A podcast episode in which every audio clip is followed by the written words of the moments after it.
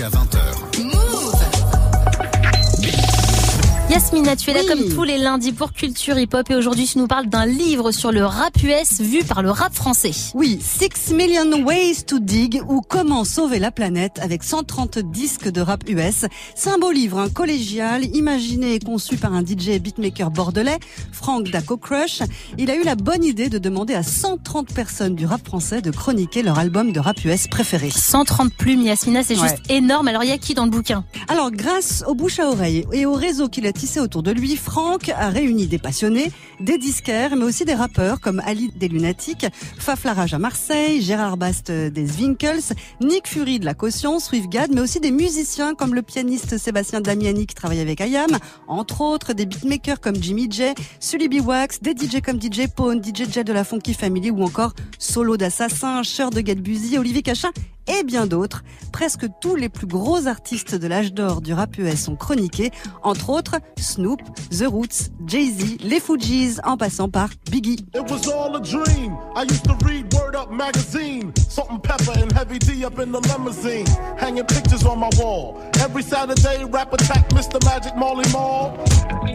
L'album Ready to Die de Biggie, vu par le producteur chimiste de la Clica, comme le raconte Franck. Moi qui adore cet album comme euh, beaucoup de personnes forcément, j'ai trouvé ça fabuleux euh, de lire cette chronique. Euh, c'est comme une nouvelle un peu et vraiment tu vis le truc et parce que tu es transporté, il y a des détails, les petites photos qu'il a apportées aussi où il a vécu euh, quelque temps à New York où il a fait un long séjour et du coup ça replonge direct euh, ben, dans l'époque 90, euh, 93, 94 euh, new-yorkaise. Euh, Je le remercie parce que c'est vraiment une de, mes chroniques préférées, je pense. On est effectivement plongé dans l'époque et les chroniques sont personnelles, intimistes, ça parle du classique de rap US, mais à travers les histoires de chacun.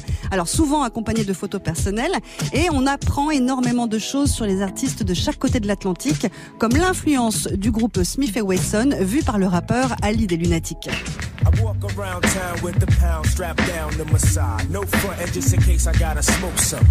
Round here, heads don't act the age. You might be another dead boy pond page. Et il parle aussi des gimmicks, il parle de chaque morceau.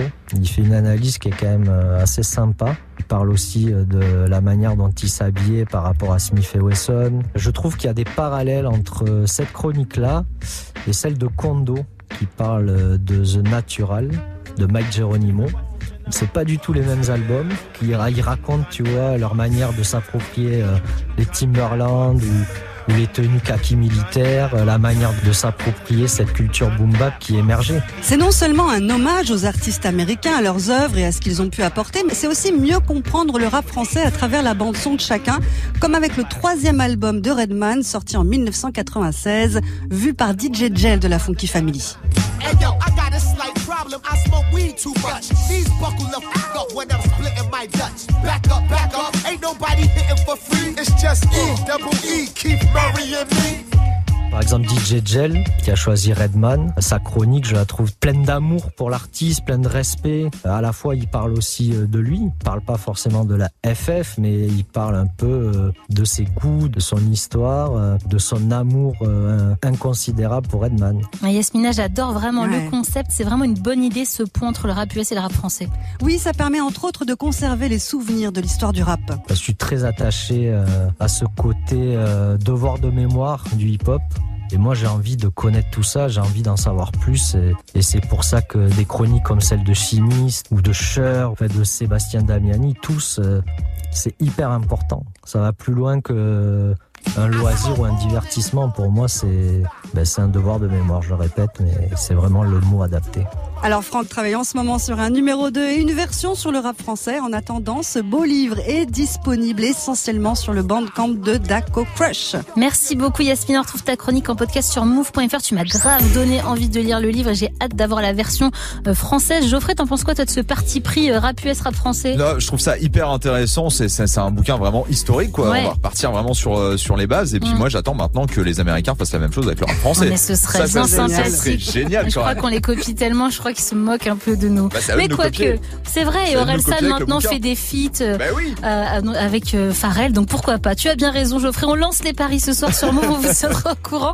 Yasmina, toi, tu t'arrêtes pas. On te retrouve samedi hein, pour Rapophonie. Avec DJ Serum, on fait le tour du monde du rap francophone. Rapophonie, c'est tous les samedis à 22h00.